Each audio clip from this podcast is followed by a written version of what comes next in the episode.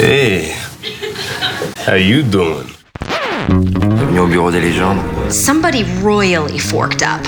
Un épisode et j'arrête Dracaris. Une émission présentée par l'ACS, C'est pas toi qui pars, c'est moi qui te vire. T'es viré l'association des critiques de séries en partenariat avec Beta Série, la radio. These violent delights have violent ends. À toutes et à tous et bienvenue dans ce nouveau numéro d'un épisode Et j'arrête, le podcast de l'ACS, l'Association française des critiques de séries, en partenariat avec Beta Série. Cette semaine, on va plonger dans la vie des autres, les politiques, les reines, les trafiquants de drogue ou les stars, celles et ceux dont l'existence est si extraordinaire qu'elle mérite, ou pas d'ailleurs, qu'on la raconte. La série Tapis est sortie le 13 septembre sur Netflix. Elle raconte donc le parcours de Bernard Tapie, homme d'affaires controversé, admiré, détesté, et ça nous a donné envie de parler de biopic. Je m'appelle Margot Barallon, je suis journaliste indépendante et je suis avec Ilan Ferry, journaliste à Lire Magazine Littéraire. Bonjour Ilan. Salut Margot. Et avec nous aujourd'hui pour discuter des biopics, nous sommes ravis d'accueillir Yvelin Ducoté, enseignant à l'université d'Angers, docteur en études filmiques et qui a justement soutenu une thèse sur le genre biopic. Bonjour Yvelin. Bonjour, merci pour l'invitation. Alors vous le savez, en fin d'épisode, on retrouve toujours une carte blanche. Ilan, de quoi tu vas nous parler aujourd'hui? De Taylor Sheridan, l'étoile montante d'Hollywood. Allez, un épisode et j'arrête, spécial biopic en série, c'est parti. Moi, je fonce tout droit, sans me retourner, sans regarder dans le rétroviseur, toute ma vie. Monsieur Loiseau, je viens vous vendre la France de demain. Ah bon, c'est ça la France de demain? Non, la France de demain, c'est moi. T-A-P-I-E. Bernard Tapie. Bernard Tapie. Monsieur Tapie. Monsieur le Président. Souvenez-vous bien de ce nom parce qu'il y aura un avant et un après. Voilà, on vient d'entendre un extrait de la bande-annonce de Tapis, la série Netflix consacrée à Bernard. Depuis les débuts chaotiques d'un ambitieux un peu loser, hein, qui va tarder à trouver la bonne idée pour faire des affaires, jusqu'à euh, sa reconnaissance, il sera entrepreneur, ministre, dirigeant de club de foot, toujours charmeur, toujours magouilleur. La série, on la doit à Tristan Seguela, fils de Jacques, un ami de la famille Tapie d'ailleurs, et Olivier Demangel, auteur et scénariste. Dans le rôle principal, c'est Laurent Lafitte, moumoute sur la tête, chemise, col, pelle à tarte sur le dos. Qu'est-ce qu'on en a pensé de Tapis, Ilan? Alors moi, je suis un peu circonspect concernant cette euh, série. Alors, il y a, comme tu en as parlé, il y a Laurent Lafitte qui est super dans le rôle de, de Tapis. Il incarne vraiment le personnage, toute sa gouaille, tout son, charme. Enfin, c'est un Tapis plus vrai que nature. Mais euh, également, comme tu l'as, l'as également dit euh, un peu plus tôt, euh, on doit la série à Tristan Segala, qui est le fils de Jacques Segala, qui est un ami de la famille Tapie. Et ça se sent dans la mesure où on ne sait pas trop où la série veut se, veut se positionner. Est-ce qu'elle est, euh, est-ce qu'elle est très critique? Est-ce qu'elle l'est pas? Elle est assez consensuelle au final parce qu'elle n'a pas de parti pris. Elle, a l'air de ne pas trop savoir qui est Ber- vraiment Bernard Tapie, au-delà de l'image médiatique, au-delà du, du, du- du personnage. Et on sent une... euh, voilà, on, on sent une hésitation à se, à se situer par rapport, par rapport à ça, et peut-être être dépassé par le personnage Tapie et pas par la personne. Hum, Yvelin Ducoté, qu'est-ce que vous en avez pensé, vous? Je rejoins un peu cet avis, c'est un personnage tellement hors norme en fait qu'il était difficile de faire un très bon biopic dessus. La performance de Lafitte est remarquable, il incarne réellement, notamment par le jeu de la, parole et de la gouaille, c'est assez remarquable, enfin le côté convaincant des tapis. En effet, après, ça reste très consensuel. Ce que j'ai apprécié, c'est que à aucun moment, tout de même, il a érigé comme modèle à suivre. Euh, la- sans spoiler la fin, on, évite toute rédemption du personnage, ce qui est quand même appréciable. Mais oui, ça reste très euh, gentil à, à l'égard de, de Tapi. Et ça va, au niveau de la mise en scène, euh, ça va pas non plus révolutionner les codes justement du, euh, du genre biopic. Oui, on a parfois, enfin moi, l'impression que j'ai eue, euh, on reste quand même sur du très classique. Et euh, niveau biopic, on est assez habitué à du classique dans le biopic. Je vous rejoins sur euh, Laurent Lafitte. Et en revanche, moi, j'ai eu du mal avec euh, notamment Joséphine Japy qui joue Dominique Tapie, sa femme, qui, je la trouve nettement en dessous. Et c'est pas forcément elle le problème. Son rôle est pas très écrit. Elle a pas grand chose à jouer. Et par ailleurs, le moment de leur rencontre, donc c'est vraiment au, au début, où elle est évidemment filmée en porte-jartel pendant que lui est habillé, je me suis dit, on parlait du fait que c'était filmé de manière classique, c'est aussi filmé de manière un peu ringarde en réalité euh, parfois. En revanche, j'ai trouvé que la série se bonifiait avec les épisodes. Et sans rien spoiler, le dernier épisode m'a énormément plu. Il y a une scène qui dure quasiment l'intégralité de l'épisode 7, euh, une scène de confrontation entre Tapi et un procureur. Et vraiment, j'ai trouvé cette scène remarquable et j'ai trouvé que là, peut-être, ils avaient trouvé un ton qui était plus difficile euh, à trouver euh, sur, sur les autres épisodes. Ce qui est marrant, c'est qu'on s'accorde tous pour dire que c'est assez consensuel et pourtant la famille Tapi a mal reçu euh, rien que l'annonce de cette série, euh, et c'est euh, vraiment énervé contre le qualificatif d'arnaqueur qui est utilisé par Netflix dans, le pitch en fait de la série. Mais qui va du tout utilisé dans, la série. En plus, c'est intéressant ce que tu dis sur ce, dernier épisode et cette confrontation finale que je trouve extrêmement bien écrite. Euh, c'est vraiment le moment qui m'a accroché dans la série. Malheureusement, ça, arrive à la fin.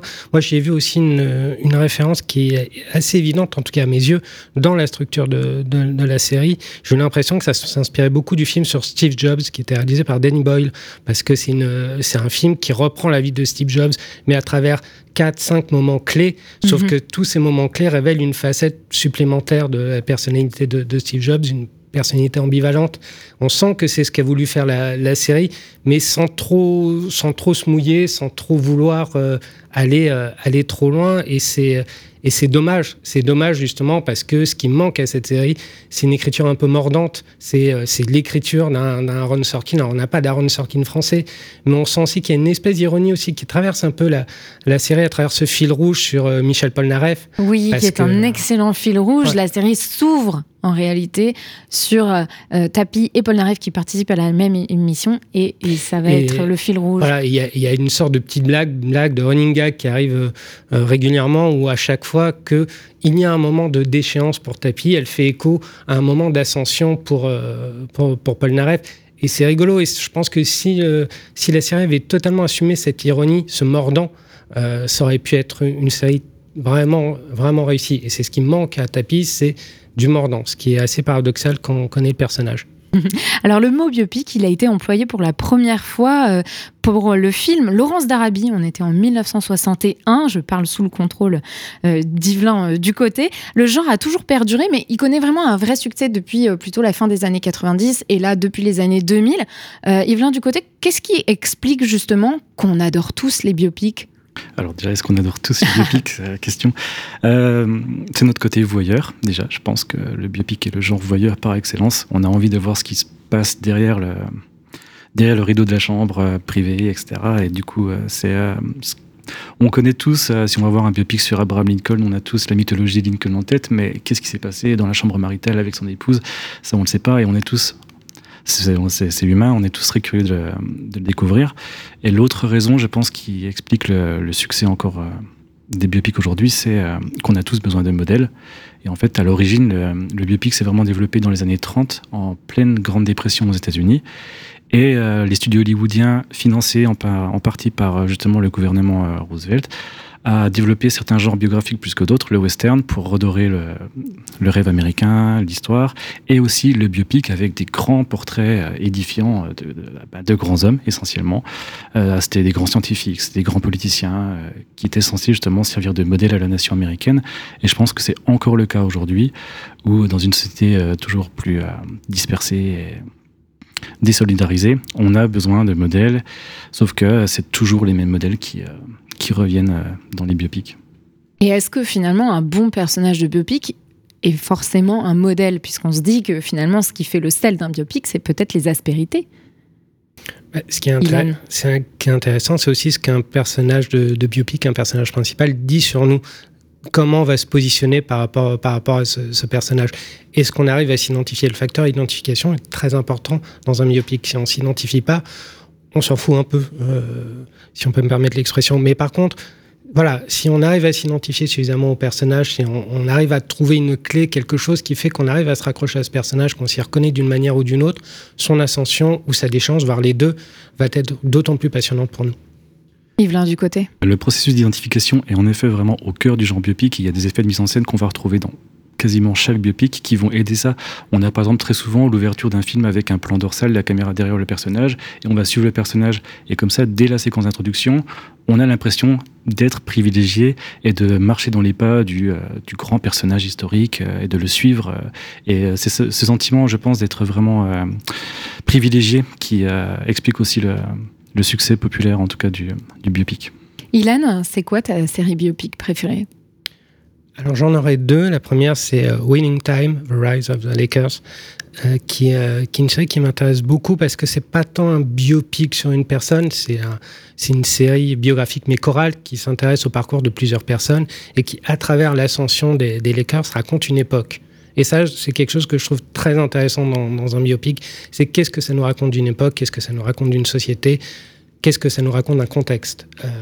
Rise of the Lakers, c'est l'Amérique des années 70 aux années 80, ce moment assez charnière où ça part, euh, on arrive à une espèce de d'insouciance, euh, liberté, euh, liberté sexuelle et autres, et à quelque chose d'un peu plus grave puisqu'on a arrivé vers les années SIDA. Et qu'est-ce que représente cette ascension des Lakers là-dedans? Qu'est-ce que c'est dit aussi du, rêve américain Et ça, c'est dit par le prisme de différents personnages. Et c'est ça que je trouve ça, que je trouve passionnant. Je suis pas forcément un fan de basket. J'aime bien le basket, mais je, je suis pas un fou de basket. Mais ils sont parvenus à rendre cette histoire passionnante, même pour les euh, pour les aficionados dont, je fais partie.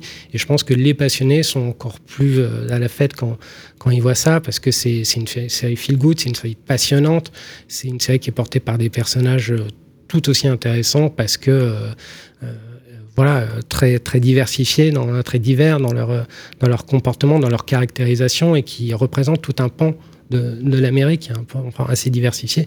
Donc ça je trouve ça c'est une série que j'aime beaucoup et que je me plais à suivre depuis euh, depuis l'année dernière parce que là on est la deuxième saison et l'autre série, ce serait Narcos sur euh, Pablo Escobar, qui est pour moi un peu l'anti-tapis, dans mm -hmm. le sens où on a ce même personnage qui a cette soif de pouvoir, de, de revanche euh, sociale, même plus que sociétale, mais sociale, qui est parti de rien pour accéder aux plus hautes cimes du pouvoir et qui est, allé tutoyer même la politique, aller dans la politique, et qui à côté a fait des choses... Euh, peu reluisante, mais qui reste un personnage extrêmement populaire auprès des gens. Et la série Narcos est parvenue à saisir toute cette ambiguïté du personnage d'Escobar, qui est un monstre, mais qui est un monstre euh, qui est passionnant, qui est ultra charismatique et qu'on aime presque, enfin je ne vais pas dire qu'on aime, mais en tout cas qui, nous intéresse. Et cette ambiguïté, le, la série l'a très bien euh, l'a très bien saisi. Ce que j'aurais aimé de voir de, de, de, tapis, tapis. Parce, parce, que ça dit aussi quelque chose sur, notre, sur le capitalisme, sur notre rapport à l'argent et au pouvoir.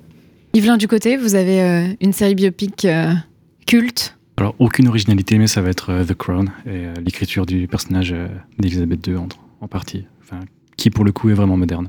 Alors ça, on va en reparler un petit peu plus tard.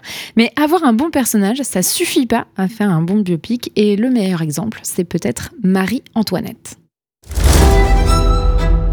Welcome to Versailles. There are no secrets here. Your job is to deliver the heir. I think she's ready. I can prepare her. Yeah. It won't be long before he slings her out of France.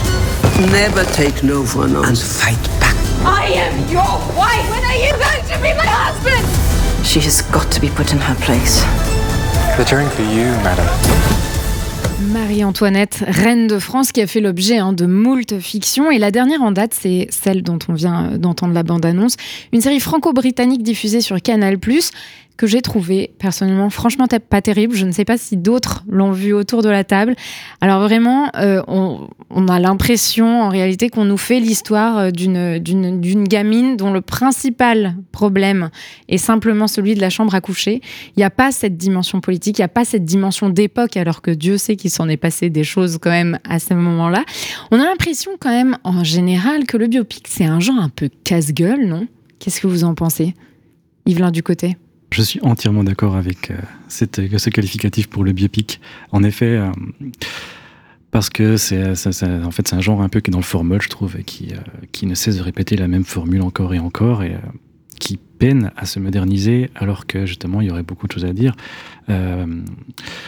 On peut aussi questionner les biopics, en fait, le choix des personnages de biopics par rapport à la société dans laquelle on évolue. Faire un biopic sur Marie-Antoinette en 2023, en 2022, c'est pertinent, mais après, la question du, traitement euh, pose question, alors qu'en 2006, le portrait de Sofia Coppola était beaucoup plus intéressant, par mhm. exemple, de Marie-Antoinette. Et alors, euh, on a aussi l'impression que suivre toute la vie de quelqu'un, globalement, ça peut être assez ennuyeux. Est-ce que le secret, et ça on le voit quand même dans certaines séries, est-ce que le secret, c'est pas finalement de raconter plutôt un moment particulier de la vie des gens plutôt que toute leur existence? Ilan alors, je dirais oui, parce que le cinéma nous l'a montré euh, à, travers différents exemples. Je parlais de Steve Jobs, mais il y avait aussi Lincoln de, Spielberg qui montrait ça très bien, qui montrait un, moment dans la vie de, Lincoln, un moment charnière. Et ça, effectivement, c'est quelque chose, c'est quelque chose d'intéressant. Tout est une question d'angle, en fait. Euh, comment on va raconter la vie de, quelqu'un? Parce que c'est facile en soi de, raconter la vie de quelqu'un. On prend une fiche Wikipédia et on en fait une illustration avec de bons acteurs euh, sur lequel on met des, des moumoutes, des beaux costumes, et puis voilà.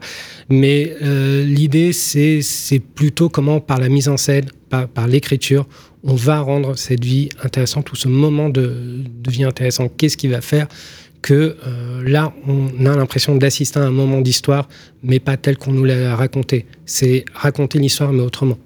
Mmh. Yves, du côté? Historiquement, il y a certains réalisateurs qui ont, euh, voulu faire des biopics en version film euh, du berceau à la tombe. Et en fait, ça a été une catastrophe parce que résumer la vie en deux heures, c'était juste une succession de vignettes euh, biographiques sans, aucun, sans, aucun, sans aucune connexion les unes avec les autres. Et en fait, on avait une impression de survol et de, superficialité. Ensuite, le biopic s'est développé où on commence in medias au milieu des choses. On va souvent commencer juste avant que le personnage accomplisse quelque chose de grandiose. Et on va revenir sur son passé avec des flashbacks, avec euh, une voix off euh, qui va raconter euh, comment il en est arrivé là, souvent en insistant sur les traumas liés à l'enfance, etc. Mais depuis, depuis The Queen de Stephen Frears, on a justement une nouvelle tendance, c'est les biopics tranches de vie, où on va se concentrer sur 3-4 jours, une semaine ou un mois comme dans Lincoln. Et euh, d'un point de vue euh, purement subjectif, c'est les biopics que je trouve les plus intéressants. Et en fait, en se concentrant sur une période très restreinte, je trouve qu'on a un portrait, par exemple, psychologique des personnages beaucoup plus fouillé et beaucoup plus pertinent que euh, quand on s'évertue à vouloir retracer toute sa vie. Mmh. Alors, on, parlait des, moumoutes, des, chemises, on parlait des performances et des bons acteurs. On a l'impression que le genre biopic est très lié à ça aussi, forcément, comme c'est sûr. Il y a vraiment un personnage principal. Qui plus est, euh, que les gens visualisent à peu près, même, Marie-Antoinette, tout le monde voit à peu près euh, à quoi elle pouvait ressembler euh, via la peinture. Et donc, il y a toujours un genre propice à l'imitation, à la grande performance. Et en plus, généralement, toutes les académies qui remettent des prix adorent ça et récompensent beaucoup d'acteurs et d'actrices qui ont incarné quelqu'un qui a vraiment existé. Est-ce qu'il y a un acteur, une actrice d'un biopic en série qui vous a marqué? Ah bah là, vraiment, pour le coup, je dirais euh, Laurent Lafitte. Parce qu'il est vraiment, c'est vraiment un tapis plus, plus vrai que nature. Dans les, versions, du euh, côté. dans les versions d'Elisabeth II, c'est euh, Olivia Colman, voilà, que je trouve qui est déjà une actrice fascinante tout court, mais dans sa représentation d'Elisabeth II, m'a bluffé. C'est vrai, c'est vrai que ça avait aussi euh, The Crown, ça a quand même contribué à révéler pas mal d'actrices. Euh, Claire Foy était pas très connue avant de, avant de d'incarner Elisabeth II quand elle était euh, vraiment jeune. Et puis Emma Corrin récemment a joué le rôle de Lady Di. Et là aussi, ça a vraiment propulsé sa carrière. C'est pareil d'ailleurs pour les rôles, pour certains rôles masculins. Je suis d'accord sur Tapi et, et, sur Laurent Lafitte plutôt. Et je trouve que ce qui est intéressant, c'est qu'il limite pas non plus. On n'est pas dans une imitation, on est dans une proposition de quelque chose. Alors certes, ils ont changé ses cheveux, mais enfin physiquement, on n'est pas allé jusqu'à essayer de le grimer, ce qui généralement est un ratage total.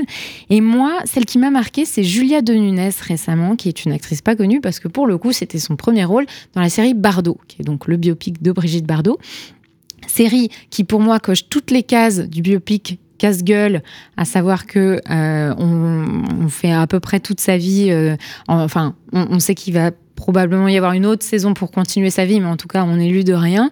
Euh, c'est extrêmement classique. Euh, c'est sur une figure qui est censée nous raconter l'histoire de France de ces années 60, euh, notamment comment cette, cette figure de la pin-up a vraiment dynamité une France un peu corsetée, et en réalité, cette France n'existe pas. Et puis surtout, ils ont choisi assez bêtement de faire chaque épisode sur Brigitte Bardot et l'un de ses compagnons ou l'une de ses conquêtes Ce qui en fait est quand même un peu, euh, comment dire, euh, réactionnaire. En tout cas, pour montrer une femme libre, la lier toujours à un homme, ça m'a paru pas toujours très pertinent. Donc j'ai pas vraiment du tout aimé la série. En revanche, son actrice principale est géniale et Dieu sait si Bardot, elle était attendue au tournant. En plus, Bardot est toujours vivante. C'est quand même quelque chose d'incarner euh, une, une personnalité toujours vivante. Et elle, elle arrive à la fois, elle lui ressemble, euh, elle lui, ressemble pas mal euh, déjà naturellement. Elle s'est pas grimée, Euh, elle est coiffée, maquillée évidemment, mais elle s'est pas grimée. Et c'est plus dans une attitude générale qu'elle arrive à, retranscrire quelque chose de Bardot, une sorte de côté un peu animal, un peu félin dans la démarche. Elle a fait beaucoup de danse puisque Bardot était aussi une danseuse, mais elle n'a pas imité sa voix alors qu'elles ont des voix toutes les deux très caractéristiques et très différentes. Et c'est souvent l'imitation est souvent un écueil, je trouve, euh, qui, qui, qui entame les performances. Elles ont beau être applaudies, euh, elles sont souvent euh, moins bonnes que ce qu'on pense, je trouve. Et, c'est aussi dans une forme de, liberté vis-à-vis de la vraie personne qu'on trouve une, certaine justesse. Je peux rebondir là-dessus. Je, je suis d'accord, tu as dit un, un mot-clé qui est proposition. Et c'est quelque chose qui manque beaucoup aujourd'hui au genre du, du biopic, c'est une proposition. Et encore plus rare, une proposition originale. Parce qu'on peut toujours proposer, effectivement, par un, par un prisme, là tu parles de, de Bardot, je suis certain que demain, si on fait un biopic d'Alain Delon, ça va être la même, euh, ça va être la même approche. Ça va être Alain Delon par toutes les femmes euh, avec qui il a été. euh, Ça va être un épisode par femme. Alors, on va avoir quelques épisodes consacrés à, à Romy Schneider, certainement. Mais euh, voilà, c'est, ce n'est pas une prise de risque. Ce n'est pas une prise de risque parce qu'on on parle de, la personne par le biais de l'iconisation, de ce qu'elle, représente, euh, du fantasme qu'elle, représente. Et ça passe par justement les petits secrets d'alcôve, ce qui s'est passé derrière les portes, on parlait tout à l'heure. Donc, c'est, ça, reste, euh, ça reste effectivement safe, enfin très sécurisé comme, euh, approche. Et c'est ça qui est, dommage. Ce qu'il faudrait, ce ce serait des propositions plus originales, oui. En termes de propositions sur Elisabeth II, on en a eu beaucoup au cinéma comme dans les séries, Yvelin du côté. Euh, oui, oui, oui. euh, Déjà, euh, la, modernité de- d'avoir plusieurs, actrices pour in- interpréter le même personnage est, déjà très novateur. Et Hélène Mirren dans, The Queen aussi, que, dont la performance, là aussi, on n'était pas dans l'imitation. C'était euh, Hélène, Mirren qui proposait une représentation parmi d'autres d'Elisabeth II sans vouloir être dans l'imitation la plus fidèle. Alors on parle de Bardot, d'Elisabeth II. Euh, Yvelin du côté, dans votre thèse, vous faites une différence entre biopic masculin et biopic féminin. C'est quoi cette différence? Alors là, déjà, je reprends un peu tous les théoriciens qui sont intéressés au genre biopic, en fait, qui vont qualifier le biopic masculin et le biopic féminin de deux sous-genres différents, euh, tellement ils sont incomparables, que ce soit dans la mise en scène, que ce soit dans les trames narratives. Rien n'est semblable. Euh, là, bien sûr, je, schématise, mais euh, dans les biopics masculins, on va voir une ascension du personnage jusqu'à la célébration, parfois hagiographique, au dépit de toute réalité historique parfois, alors que les personnages féminins, si elles se montrent ambitieuses, elles vont forcément à un moment donné avoir devoir payer les conséquences de cette ambition et vont être renvoyées au foyer. Euh, George Custon, qui était le premier théoricien qui s'est intéressé sur, au genre biopic, a notamment expliqué que euh, dans les biopics masculins, on pouvait trouver 12 carrières professionnelles différentes, alors que dans les biopics féminins, il n'y aura, que 4 amantes, reines, euh, tous les métiers euh, liés euh, au care et aux soins de, l'homme. Souvent, il y a d'innombrables différences. On a parlé des personnages secondaires dans, dans Bardot, par exemple. Ça, c'est euh, quelque chose qu'on va retrouver dans tous les biopics féminins, où euh, la prédominance du personnage secondaire masculin qui est là pour souffler à l'oreille du personnage féminin. C'est jamais la volonté du personnage féminin qui est pourtant iconique, historique, remarquable, mais non, il faut qu'il y ait un personnage secondaire masculin qui, euh, souffle dans son oreille. Tu devrais devenir, euh, par exemple, dans le portrait de Thatcher, pendant tout le film, elle parle à son mari qui est, décédé pourtant, mais qui continue à apparaître. euh, donc, c'est tout le long du film, c'est lui qui va lui dire tu devrais te présenter, etc. Il lui dit même à un moment donné, tant que tu t'appelles Margaret Roberts, tu ne pourras pas être, euh, tu pourras pas avoir une carrière politique. Il faut que tu deviennes euh, Margaret Thatcher, épouse de. Et c'est quelque chose qu'on retrouve. euh, il y a deux fois plus, par exemple, de, scènes avec les personnages secondaires masculins dans les biopics féminins que, l'inverse. Et ça reste encore très problématique, euh, même dans les biopics réalisés aujourd'hui. Euh, il y avait un portrait de Victoria en 2009 avec Emily Blunt, euh, qui joue dans Oppenheimer pourtant, et qui a un très bon rôle dans Oppenheimer, où c'est une célébration de Victoria, épouse du prince Albert. La, la, fin du biopic se termine, on a les encarts comme d'habitude qui racontent un peu ce qui se passe après la fin du film. Et le premier encart qu'on a, c'est Victoria et Albert ont eu neuf enfants qui sont par la suite devenus euh, rois et reines en Europe, etc. C'était vraiment la célébration de la maternité. Du euh, On parle de Victoria quand même, qui est une des plus grandes reines britanniques, mais c'est sa maternité qui est uniquement mise en avant. Et c'est quelque chose qu'on va retrouver dans énormément de, de biopics, et encore aujourd'hui. Et ça, c'est un écueil dans lequel, pour le coup, ne sombre pas The Crown. Non, loin de là. Euh, on peut parler de la relation euh, entre, euh, entre les deux époux. c'est vraiment la dominance du personnage. oui, il s'inquiète beaucoup que, que, sa femme soit reine. Et il lui dit Mais tu me demandes de, de, m'agenouiller devant toi. et il refuse totalement de s'agenouiller devant elle, mais elle, elle, elle, lui tient tête. Et la construction de ce personnage est novateur à ce point, de ce point de vue-là aussi. Et ça fait vraiment beaucoup de bien de, de voir un personnage féminin fort comme ça et indépendant. Hélène, tu as apprécié The Crown? The Crown, c'était un peu la, surprise parce que tout le monde m'en parlait. J'étais un peu réfractaire parce que justement, je me suis dit que ça allait sentir un peu la naphtaline. C'était pas quelque chose qui m'intéressait forcément. Et assez rapidement, j'ai été happé par, euh, par cette série, par, euh, déjà par l'interprétation, effectivement, les deux premières saisons, Claire Foy en Elisabeth est, extraordinaire. Puis il y a des vraies parties, de, parties pris de mise en scène. Il y a un épisode où justement euh, Londres est, sous la brume, est plongé dans la brume, et je trouve cet, épisode incroyable de, mise en scène et, d'écriture. Les interprètes, euh, voilà, formidables. John Lithgow en, en, Churchill est super. Enfin, ils sont tous, ils sont tous extraordinaires. Après, les dernières saisons, il est vrai que euh, c'est un tout petit peu baissé hein, en, intérêt. Et j'ai pu voir un phénomène assez intéressant parce que je parlais avec d'autres personnes qui, qui regardaient The Crown. Et j'ai eu des personnes, mon père notamment, qui a terminé, euh, qui a arrêté après la deuxième saison parce que la nouvelle incarnation de, de la reine Elisabeth lui plaisait moins. Il, il, il, il, avait moins d'empathie pour, pour elle. Il n'y pas, il avait pas, il pas d'accroche. Il y avait, il y quelque chose qui, qui ne fonctionnait plus.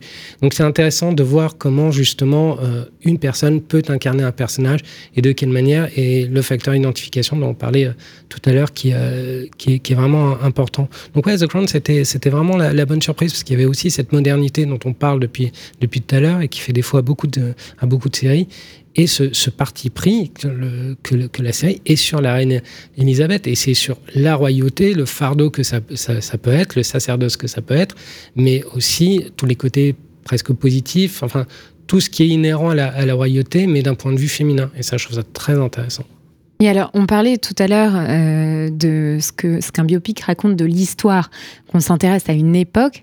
Là, vraiment, The Crown, on est en plein dedans. Si on prend euh, l'exemple de la dernière saison, d'ailleurs, il y a des gens qui trouvent ça un peu lourd de faire toujours des, parallèles entre euh, la situation globale euh, britannique, que ce soit sociale, sociétale, économique, et la vie d'Elisabeth. Dans la dernière saison, il y a, toute, une réflexion sur le paquebot euh, sur lequel elle part en vacances qui vieillit et, dont il va falloir se débarrasser. Évidemment, c'est un miroir au fait que la, la, monarchie devient aussi assez contestée et, sent un peu la naphtaline pour le coup.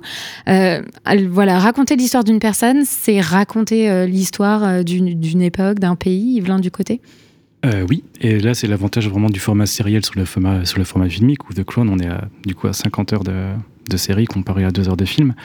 Mais euh, oui, le biopic raconte une histoire, en tout cas une histoire particulière, et c'est un genre qui est détesté par les historiens, justement, qui vont euh, toujours essayer de pointer du doigt euh, ce qui est faux d'un point de vue historique dans le film.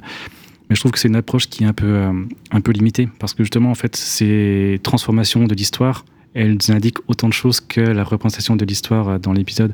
C'est l'histoire vue par une société euh, à l'époque des productions. Il y a, c'est ça qui est, alors c'est ça qui est intéressant, je trouve, avec les biopics, c'est les différentes temporalités. Il y a la temporalité qui est mise en scène, et il faut en effet euh, avoir un, sentiment de, véracité historique. Euh, je repense à Marie-Antoinette, c'est la paire de Converse chez Sofia Coppola qui a fait en parler, alors que c'est un détail mais qui a du sens.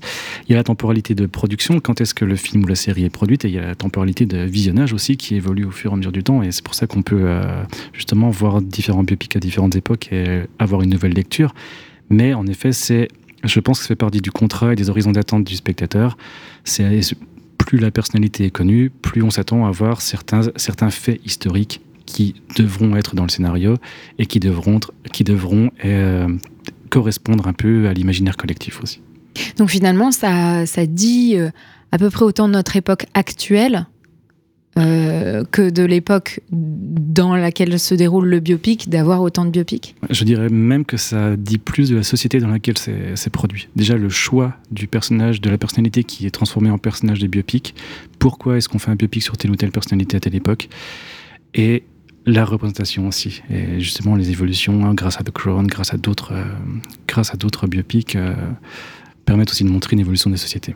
Mais alors, à votre avis, pourquoi on fait un biopic sur tapis aujourd'hui?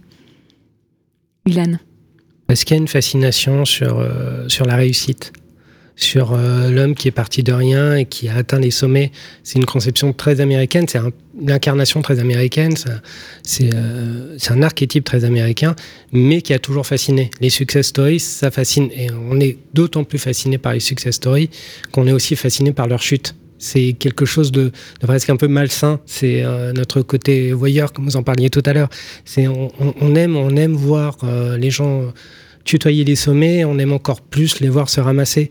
Et, euh, et Tapi, il incarne, il incarne ça. Il incarne aussi une certaine idée de, la France à une époque où on a peut-être aussi envie de, se tourner vers un certain passéisme, de se dire que c'était mieux avant, qu'il y avait euh, quelque chose de, plus spontané, une plus grande liberté de ton. Il y avait des voilà. Donc il y a, plein de choses qui expliquent qu'aujourd'hui on fasse un, un, biopic sur sur Tapi.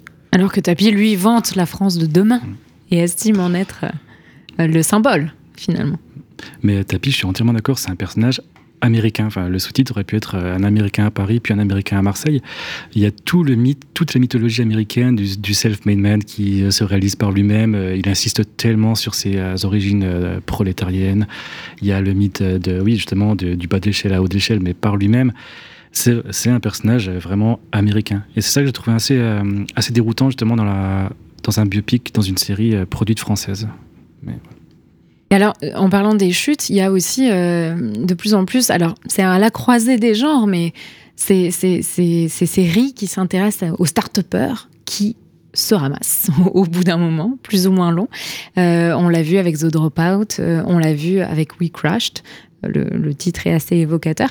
Euh, et donc, finalement, on a l'impression, on est peut-être un tout petit peu en décalage par rapport aux Américains. Nous, on aime encore les success stories et les Américains, là, ils aiment bien se voir euh, finir par terre.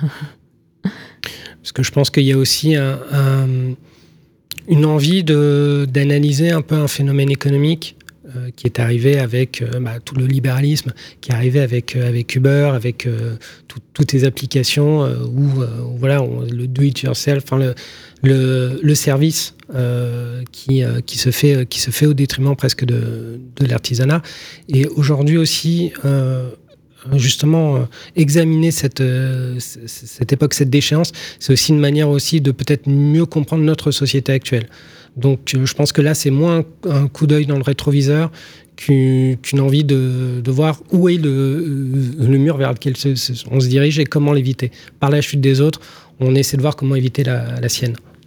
Alors, on parlait euh, donc de la nécessité de décrire une époque, de l'attente du spectateur euh, vis-à-vis -vis de ces détails et de vraiment la, peinture euh, de ce qui a été. Donc, finalement, il y a toujours une tension entre, d'un côté, une recherche nécessaire de vérité, on raconte une histoire vraie de quelqu'un qui a existé, qui, a qui est peut-être toujours là, qui a peut-être des ayants droit qui ont leur mot à dire, et de l'autre, il y a forcément une nécessité d'embrasser la fiction à un moment ou à un autre, puisque si on ouvre euh, la porte de la chambre à coucher, il bah, faut qu'on invente ce qui s'est passé derrière, parce que parfois on ne le sait pas. Alors comment les biopics arrivent à, gérer ces, deux impératifs, selon vous Yvelin du côté? Je pense que là encore, il y a une différence entre biopic masculin et biopic euh, féminin. Euh. En fait, tout est une question de balance justement entre la vie publique et la vie privée. Dans les biopics masculins, on va avoir beaucoup plus de scènes qui se passent dans la vie publique, qui vont montrer les exploits du personnage. Ça se voit aussi dans la mise en scène. Par exemple, on a beaucoup plus de, plans larges, de, de plans d'ensemble dans les biopics masculins pour permettre au personnage d'évoluer, d'être en mouvement, alors que dans les biopics féminins, ce sera des cadres beaucoup plus restreints avec la multitude de gros plans et on a une une insistance beaucoup plus marquée sur justement tout l'aspect privé, ce qui se passe, euh, bah, comme avec Bardot, dans la chambre à coucher, etc. Et euh, cette part de...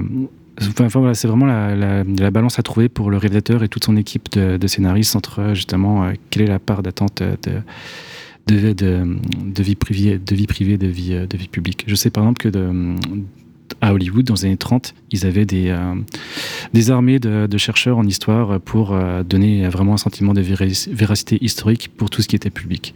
Ensuite, on a le processus de fictionnalisation, d'inventer ce qui a pu se dire, mais aussi de dramatisation, parce que ça reste quand même des films euh, grand public. Donc même ce qui est déjà connu de la part du grand public, il faut rendre ça intéressant, il faut rendre ça captivant.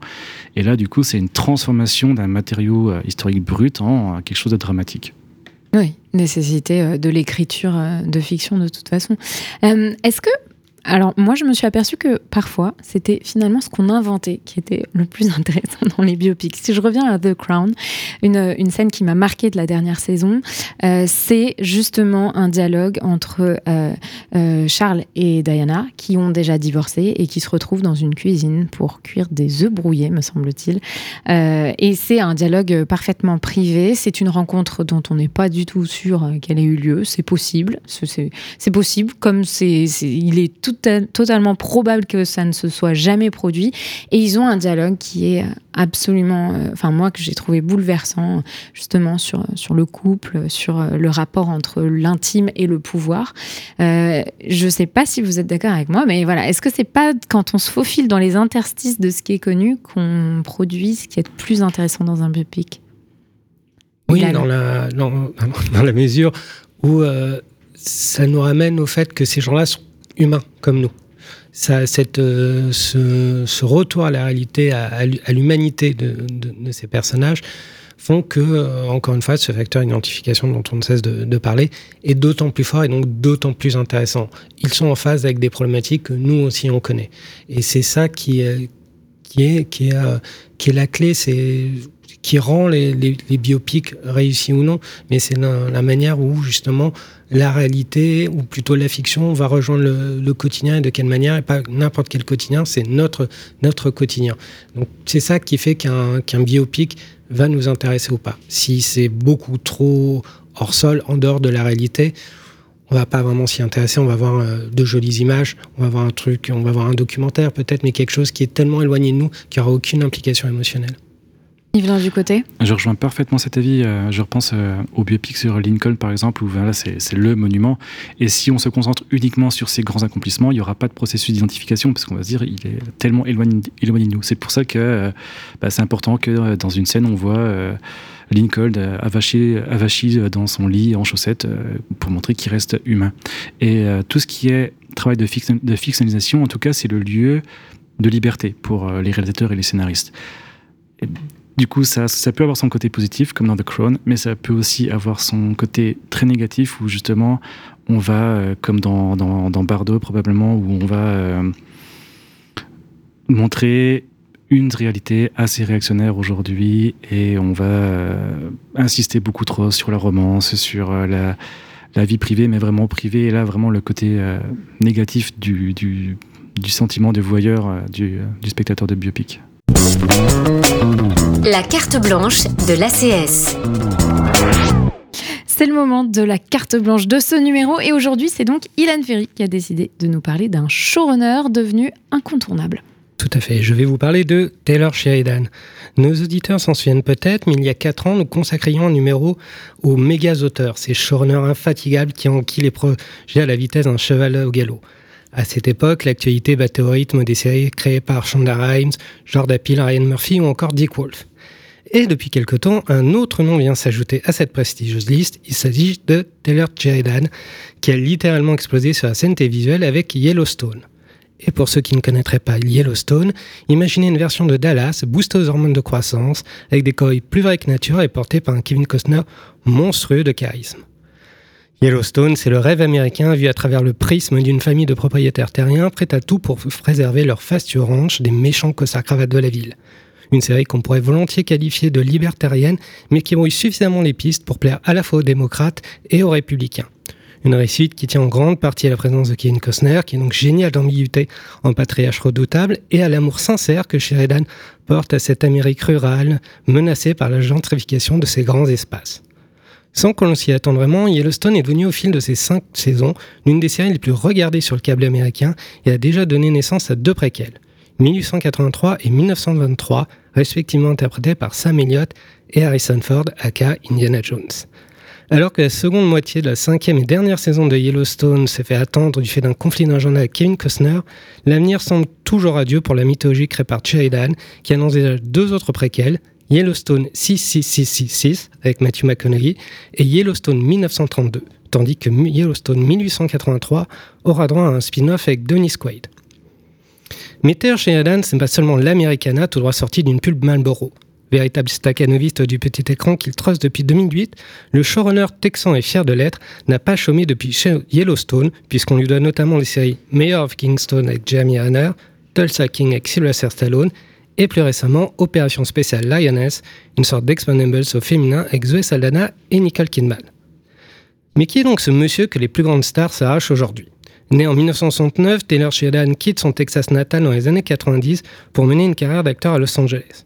En quillant les petits rôles, il sera révélé au grand public par Sons of Anarchy, dans lequel il tient un rôle récurrent durant deux saisons. Lassé par sa vocation première, il négocie sa sortie de la série et décide d'écrire ses propres projets en laissant de côté sa carrière naissante d'acteur. Après une longue traversée du désert, Taylor Sheridan revient par la grande porte du cinéma avec Sicario de 2009 dont il signera le scénario et qui sera le premier volet de sa trilogie consacrée à l'Amérique avec Comanchera et Wind River dont il signera la réalisation. Devenu la nouvelle étoile montante d'Hollywood, l'auteur-réalisateur voit de nombreuses portes s'ouvrir devant lui mais préfère continuer à monter ses propres projets. C'est ainsi que naît Yellowstone, un projet qu'il avait initié en 2013 et que Paramount Network rachètera en 2017. Le succès de la série incitera la network à commander d'autres projets à Sheridan tout en développant la mythologie de Yellowstone. Lancée à vive allure, la fusée de Sheridan vole toujours plus haut et tutoie les étoiles, s'aventurant aussi bien sur les terrains du western, du drame ou encore de l'actionneur musclé. Son charisme et la sincérité de ses projets lui permettent d'approcher les plus grandes stars, Kevin Costner, Jamie Renner, Sylvester Stallone et Nicole Kidman, lesquels n'hésitent pas à sortir de leur zone de confort pour passer du grand au petit écran. Mais alors comment expliquer un tel succès? C'est simple. Taylor Sheridan incarne tout ce que l'Amérique aime, un gars parti de rien, aux valeurs simples, la loyauté, la fraternité, l'empathie, l'attachement à la terre, lesquels irriguent chacune de ses heures et qui, à force de travail acharné, a su se construire tout seul et bâtir sa mythologie, son, euh, mythe. Euh, à l'image de Clint Eastwood, dont il serait une sorte d'émule, Taylor Sheridan a transcendé sa condition première d'acteur beau gosse pour s'imposer comme un, un auteur à part entière dont les obsessions n'appartiennent qu'à lui. Regarder un film ou une série écrite par Taylor Sheridan, c'est se confronter à l'image d'une certaine Amérique, plus éloignée de ce qu'on pourrait le croire des carcans trumpistes incarnés par l'ancien président des États-Unis.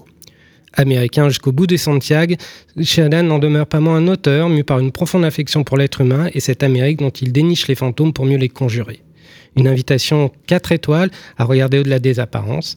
Et si l'univers de Taylor Sheridan vous intéresse, sachez que toutes les séries citées sont disponibles sur Paramount Plus et ma canal et que vous avez le temps de voir venir parce que Taylor a encore 10 projets de série avec Paramount.